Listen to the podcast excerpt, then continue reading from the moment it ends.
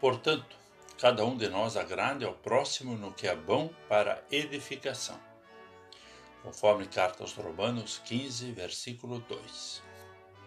Olá, querido amigo da Meditação Diária Castelo Forte 2023, dia 19 de abril. Hoje eu vou ler o texto de Fernando Santos Bune, com o título Chamados para servir e edificar o próximo.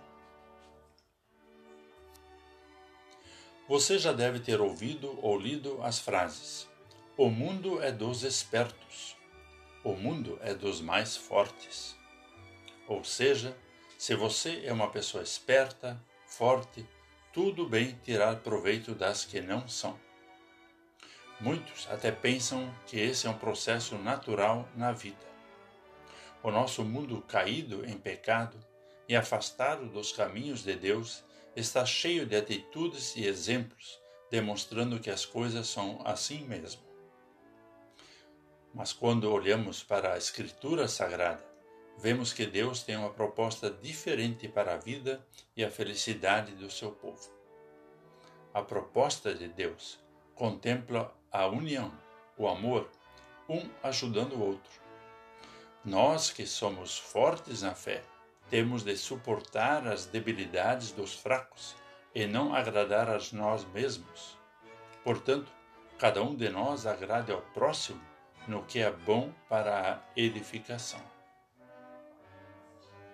O cristão é chamado por Deus para servir e edificar o próximo nas suas fraquezas e necessidades. Paulo aponta para Cristo como um exemplo para que toleremos também as pessoas fracas em consequência de pecados conhecidos ou de costumes impróprios.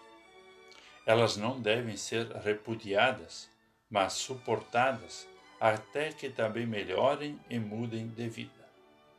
Da mesma forma que Cristo agiu conosco, que ainda age diariamente, Ele quer que façamos com o próximo.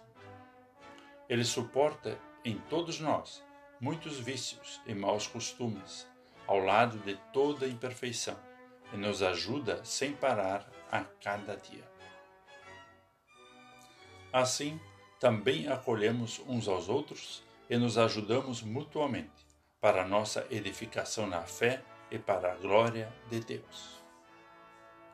Vamos falar com Deus. Senhor Jesus, agradecemos-te por nos amares perdoares e salvares, mesmo com todas as nossas fraquezas. Movido por esse amor e graça, que possamos também amar, servir e ser instrumentos de edificação na vida do nosso próximo. Em teu nome. Amém. Aqui foi Vigan Decker Júnior com a mensagem de hoje.